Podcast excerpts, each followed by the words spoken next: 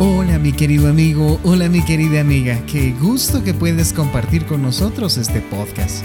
Queremos que te sientas como en casa, así que iniciemos ya.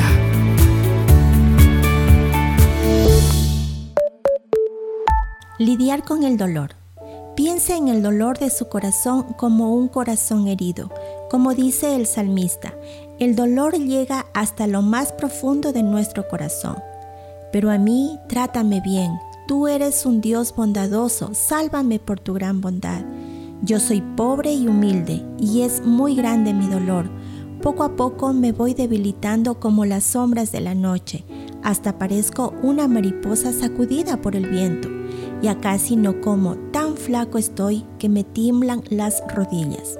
Cuando la gente me ve, se ríe y se burla de mí. Dios mío, ayúdame. Por tu gran amor, sálvame. Compare este dolor en su corazón con una herida física, una herida profunda. ¿Qué tan similar o diferente es una herida del corazón a una física?